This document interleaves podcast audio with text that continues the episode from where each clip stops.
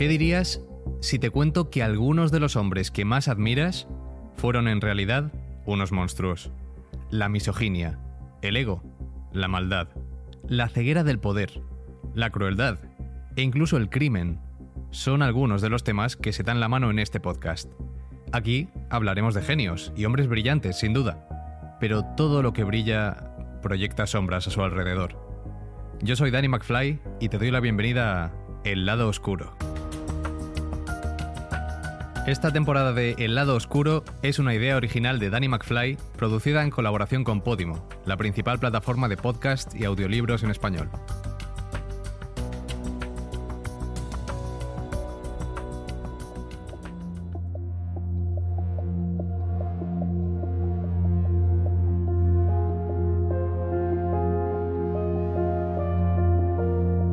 Hoy hablamos de un genio del cine, Stanley Kubrick. A lo largo de sus películas ha demostrado ser un virtuoso de la cámara, un maestro de la narrativa y una persona obsesionada con la simetría y la estética en sus planos. Pero esta obsesión y esta constante búsqueda de la perfección también le pasaron factura fuera de las cámaras. Misterioso, excéntrico, megalómano, controlador, subversivo, tirano, misántropo, loco, son muchos los adjetivos que se han dedicado a Stanley Kubrick, pero hay uno que destaca por encima de todos, genio. No hay duda de que fue una de esas personas que contribuyeron enormemente a la concepción del cine como arte y sus películas sin duda tenían un sello único. Kirk Douglas dijo de él, Kubrick era un hijo de puta, pero tenía talento. Antes de iniciar su carrera en el cine como director fue fotógrafo para la revista Look, lo cual puede explicar su indudable manejo de la cámara, los encuadres y los distintos movimientos de cámara, Hablaba un lenguaje audiovisual y eso es innegable. El problema, quizá le interesaran más las máquinas que las personas. A pesar de ser enormemente recordado y reverenciado por su larga carrera, tampoco dejó muchas películas en su legado, si hablamos en términos absolutos. Solo dirigió 13, aunque es cierto que son icónicas y de géneros muy diversos. Pero no estamos aquí para hablar de su cine o de su influencia, porque eso lo conocemos todos. Lo que aquí te cuento es su lado oscuro. Cómo este hombre, considerado un genio, fue capaz de provocarle a Shelley Duvall ataques de pánico y una posterior depresión, como abusó de su poder menospreciando a su equipo, o como su perfeccionismo extremo provocó una animadversión por parte de sus compañeros de profesión hasta el punto que muchos se negaron a volver a trabajar con él. No dudó en llevar a todos ellos al límite, quebrando a muchos por el camino. Su estilo de rodaje obsesivo provocó daños físicos y mentales a muchas de sus estrellas y se dice que incluso provocó el divorcio entre Tom Cruise y Nicole Kidman. Pero para comprender todo este mundo de sombras, comencemos por el principio. Desde joven mostró mucho interés por el ajedrez, lo que quizá ayudó a fraguar esa personalidad fría y calculadora. Su comodidad detrás de la cámara hizo que descuidase el trato humano hasta tal punto que durante toda su vida prefirió comunicarse con notas escritas a mano que enfrentarse cara a cara con sus interlocutores. Tras rodar algunas películas menores en sus comienzos, llamó la atención de Hollywood, el actor Kirk Douglas descubrió su talento tras ver una de las primeras películas que dirigió, Atraco Perfecto, y quedó tan impresionado por la destreza de ese director que inmediatamente quiso conocerlo y concertó una reunión con él. En su libro Yo soy Espartaco recoge la primera impresión que le provocó. Cito: Lo que más recuerdo de Kubrick eran sus ojos.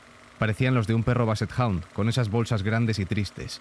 Lo que no comprendí en esa primera reunión fue que su aspecto somnoliento albergaba a un hombre que siempre estaba muy despierto, siempre pensando.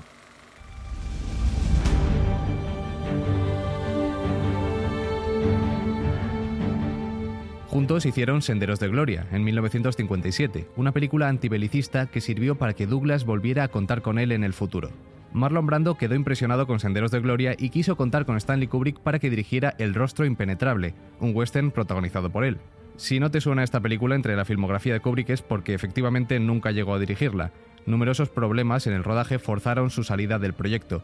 Quizá juntar al director más perfeccionista y controlador con el actor más impredecible y narcisista no fue una buena idea. Una pelea entre los dos era sencillamente inevitable.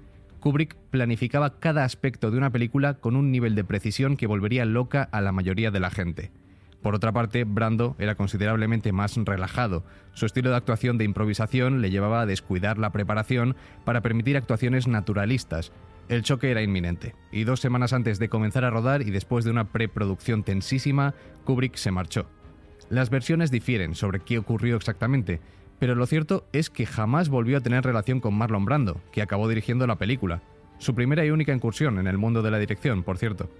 Tras esto llegó la gran oportunidad de Kubrick para ser conocido en Hollywood, Espartaco, una megaproducción protagonizada por Kirk Douglas, que también era el productor de la película.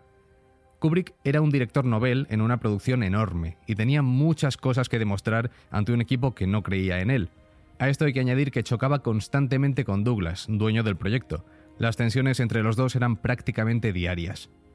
Lo primero que hizo como director en Espartaco fue despedir a la actriz protagonista, una joven ilusionada de 27 años que interpretaría su primer papel, Sabine Bethman. Con una falta de empatía asombrosa, la despidió basándose únicamente en el trabajo que la joven actriz había hecho durante dos días de rodaje. Para Kirk Douglas, trabajar con alguien tan perfeccionista y obstinado como Kubrick fue un suplicio. Costaba que diera su brazo a torcer, incluso en el más mínimo detalle.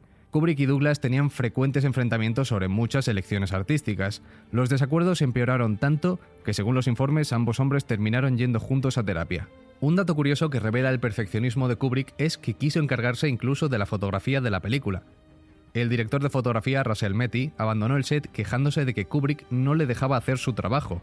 Metty, de 53 años, tenía una larga carrera a sus espaldas y estaba acostumbrado a que los directores le permitieran tomar sus propias decisiones con poca supervisión. Kubrick, a pesar de su juventud, era un fotógrafo profesional que había filmado él mismo algunas de sus películas anteriores. Lo cierto es que Kubrick hizo la mayor parte del trabajo de fotografía de la película, pero el Oscar que ganaron se lo llevó Metty. En la película la escena más recordada es en la que un general romano se dirige a un gran grupo de esclavos encadenados y a la espera de ser crucificados. Entonces, el general anuncia que aquel que entregue a Espartaco, vivo o muerto, ganará el perdón. En ese momento, cuando Espartaco se pone en pie para sacrificarse y salvar a sus compañeros, se le adelantan sus amigos. Uno tras otro, centenares de ellos se ponen de pie y llevados por la lealtad gritan, Yo soy Espartaco. Una escena tremenda que estuvo a punto de no rodarse nunca por decisión de Stanley Kubrick, diciendo que era una idea estúpida. Kirk Douglas se encaró con él y tras una acalorada discusión delante de todos y llena de tensión, se decidió rodarla. La película fue un éxito total y ganó cuatro Oscars, pero a pesar de eso y de ser considerada una de las mejores películas de cine épico histórico, Kubrick siempre la repudió. Él no la incluía como parte de su canon porque no tuvo el control total sobre la filmación, un error que jamás volvió a cometer. Después de la producción, Douglas afirmó que no volvería a colaborar con Kubrick, y vaya si cumplió su palabra.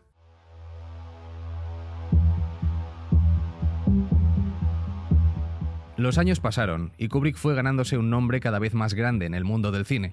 Igual que crecía su reputación, también lo hacía su fama de perfeccionista obsesivo. Un ejemplo es que en la película Teléfono Rojo Volamos hacia Moscú hizo una recreación minuciosa del interior de un avión B-52 basado únicamente en una fotografía que había visto en una revista de aviación británica. La copia era exacta. Gran parte del mérito del diseño de producción la tuvo Ken Adam. Recuerda este nombre, porque Kubrick volvería a trabajar con él años después en un episodio verdaderamente oscuro para el pobre Adam.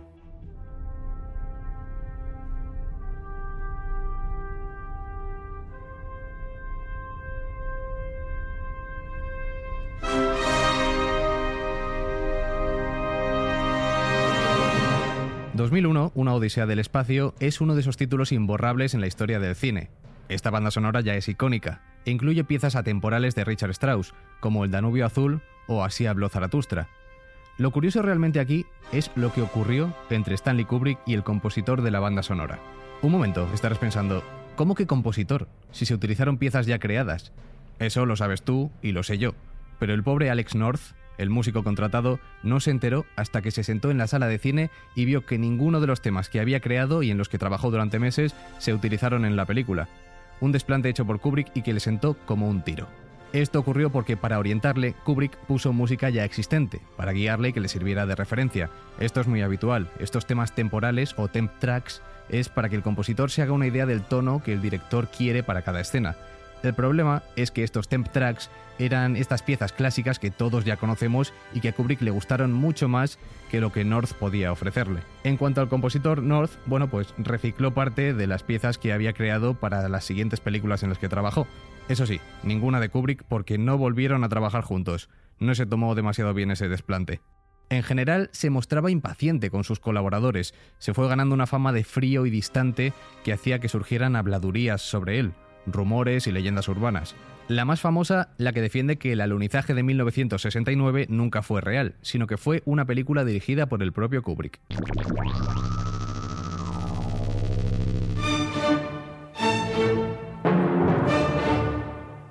La Naranja Mecánica es otro clásico de su filmografía en la que Kubrick no trató demasiado bien a su actor protagonista, Malcolm McDowell. El personaje de Alex tiene una serpiente de mascota en su habitación. La respuesta a por qué es algo retorcida. Kubrick decidió introducir en el guion a este animal cuando se enteró de que McDowell tenía miedo a los reptiles.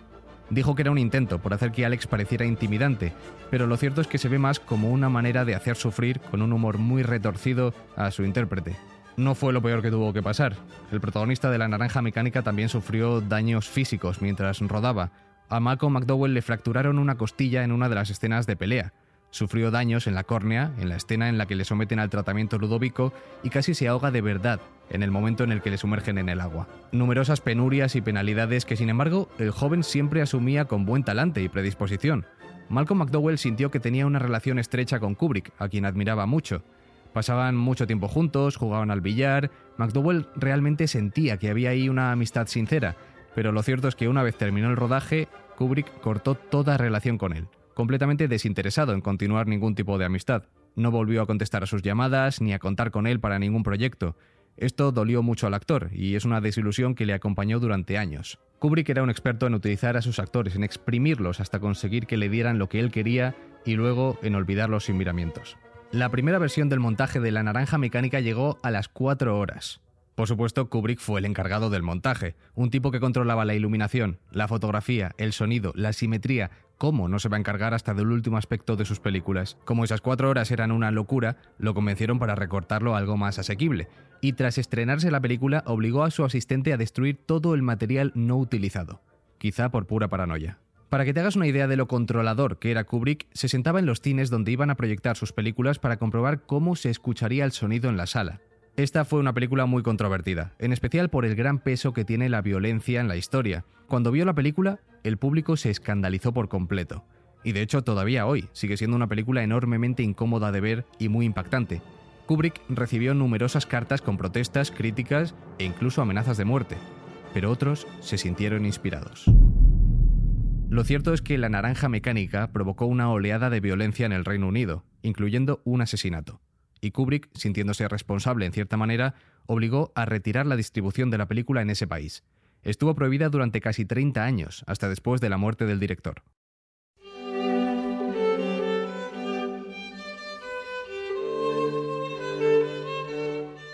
Durante el rodaje de Barry Lyndon en 1975, el ego y la soberbia de Kubrick eran ya incontrolables. Tenía todo el equipo temblando con solo verle acercarse, ya que eran muy habituales las repeticiones de tomas más de 100 veces cuando la segunda toma era perfecta. Nadie entendía por qué les hacía repetir todo una y otra vez. Había fallos imperceptibles que solo Kubrick era capaz de ver. Este rasgo de la dirección de Kubrick fue incluso considerado por los críticos como irracional, pero él consideraba que los actores mostraban su mejor versión de esta forma, debido a las emociones intensas que se generaban. Aquí recuperamos a ese diseñador de producción que te decía antes, Ken Adam.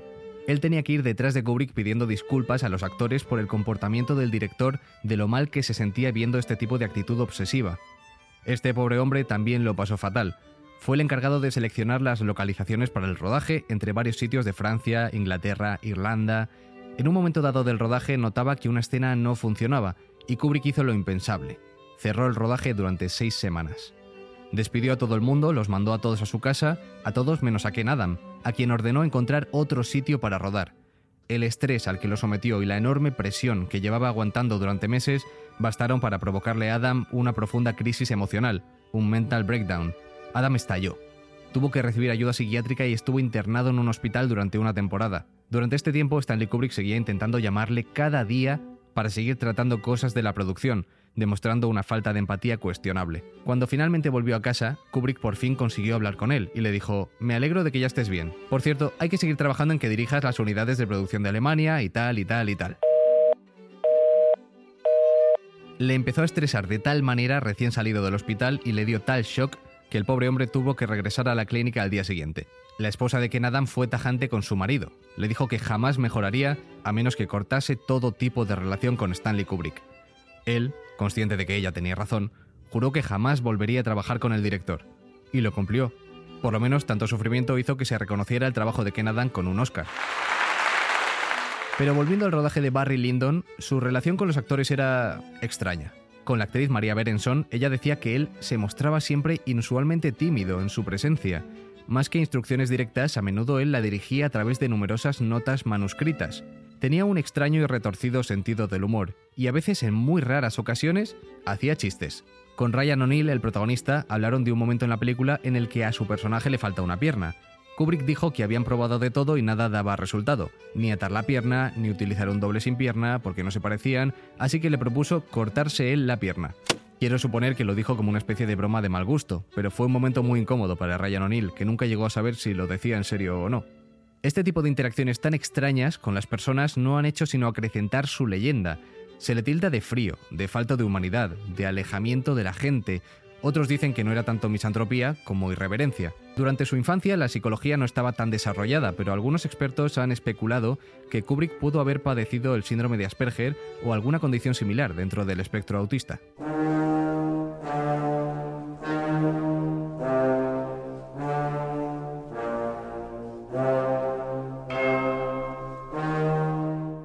Pero querido oyente, prepárate porque aquí llega la historia más terrorífica en torno a la leyenda de Kubrick y la que verdaderamente le hace merecedor de este episodio de El lado oscuro, lo que ocurrió durante el rodaje del Resplandor.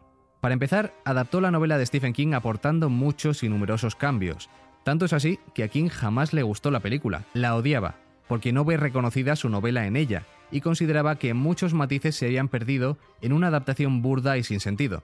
La cinta es una maravilla, y hoy sigue siendo saludada y reconocida como una obra maestra del terror, cuenta la historia del descenso a la locura de un hombre que tiene que cuidar de un hotel perdido en las montañas, aislado durante los meses de invierno con la única compañía de su mujer y su hijo. Jack Nicholson y Shelley Duvall fueron los escogidos para interpretar a los actores protagonistas Jack y Wendy, y sin que todavía hoy se sepa muy bien por qué, Kubrick se lo hizo pasar fatal a la pobre Shelley Duvall en la que fue la experiencia más traumática de su vida. En numerosas entrevistas ella recuerda que la presionaron como nunca antes. Su estado anímico era delicado, cuando llegó al rodaje.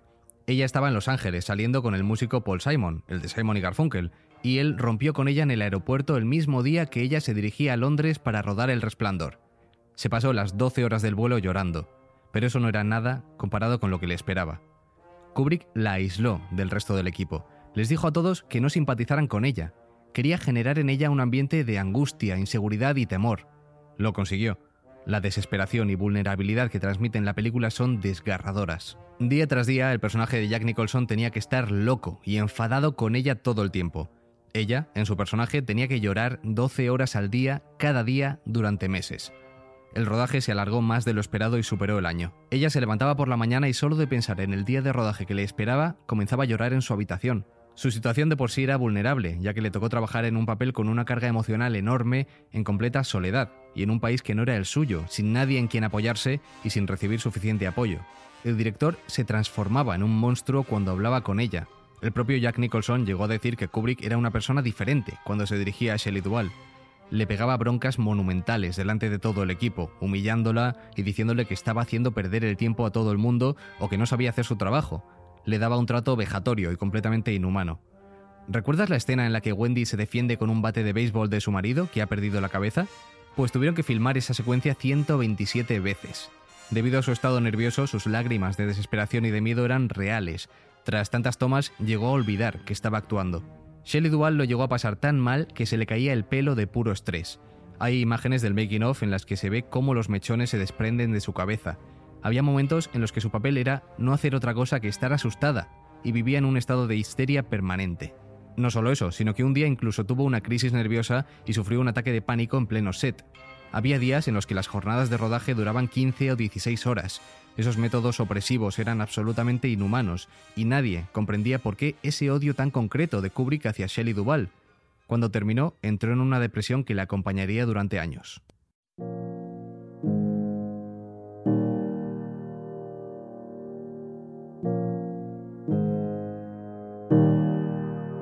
A pesar de ser considerada hoy una película de terror clásica, El Resplandor no fue exitosa cuando se estrenó. La película tuvo una tibia acogida y la actriz fue menospreciada. Stephen King calificó el personaje de Wendy como misógino, ya que desde el punto de vista del guion, básicamente está ahí para gritar y asustarse. Decía que Wendy en el libro era un personaje lleno de matices y en la película solo acaba siendo la víctima de un loco. Lo cierto es que no le falta razón, y en Wendy podemos ver un personaje femenino estridente y con una óptica un poco sexista. A lo largo de la película, Wendy está a merced de Jack y sufre un abuso físico y emocional. Kubrick desperdició la oportunidad de hacer un personaje femenino complejo. Los premios Razzie, los considerados anti-Oscars, le dieron a Duval el premio a la peor actriz por esta actuación. En el 87 llegó La chaqueta metálica, cuyo rodaje transcurrió a las afueras de Londres. El guion lo escribió Michael Herr, que también llegó a perder la paciencia con Kubrick.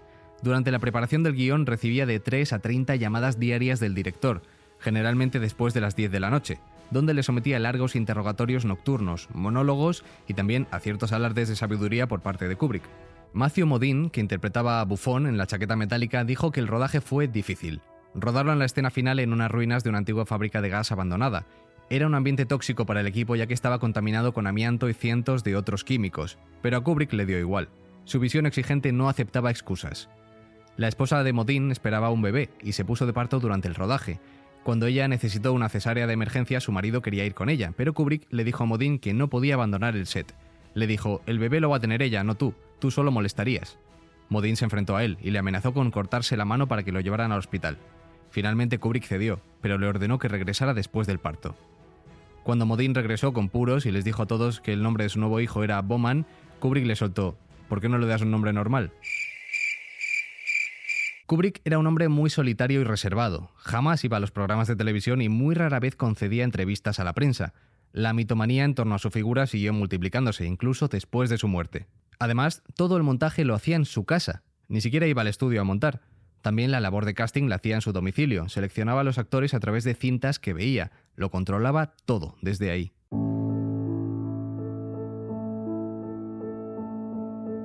Llegamos así al final de su carrera, su última película, Ice White Shut, que se estrenó póstumamente. Kubrick murió pocos días después de terminar el montaje final. Nunca llegó a verla estrenada en público. La película estaba protagonizada por Tom Cruise y Nicole Kidman, casados en la vida real en aquel momento.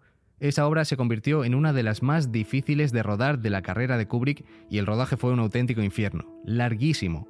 Se desarrolló entre noviembre del 96 y febrero del 98, y además de convertirse en uno de los rodajes que se recuerdan como más largos, tiene el récord de más días consecutivos filmando, 400 días sin parar. Normalmente estos retrasos se deben a algún tipo de problema, accidente o dificultad.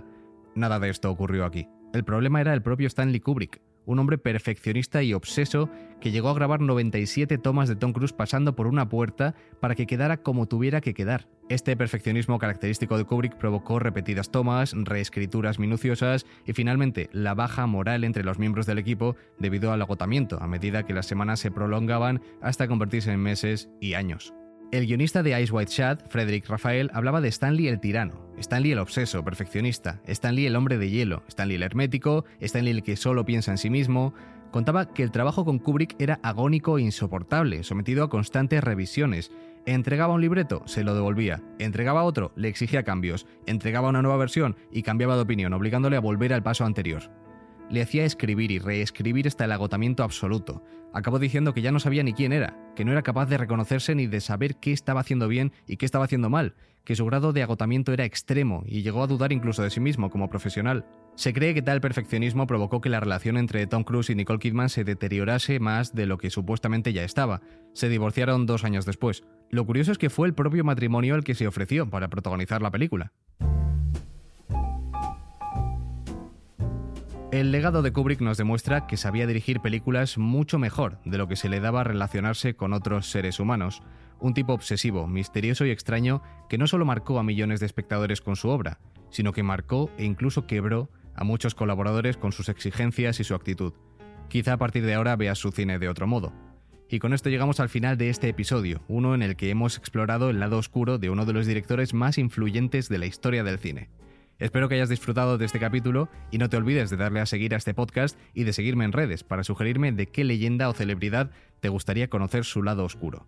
Yo soy Danny McFly y nos vemos en el próximo programa. Este podcast ha sido grabado en los estudios de Podimo en Madrid como parte de su Talent Hub. Guión Daniel Gallego. Jefe técnico Edu de Frutos. Dirección de fotografía Kike Kausek. Hasta pronto.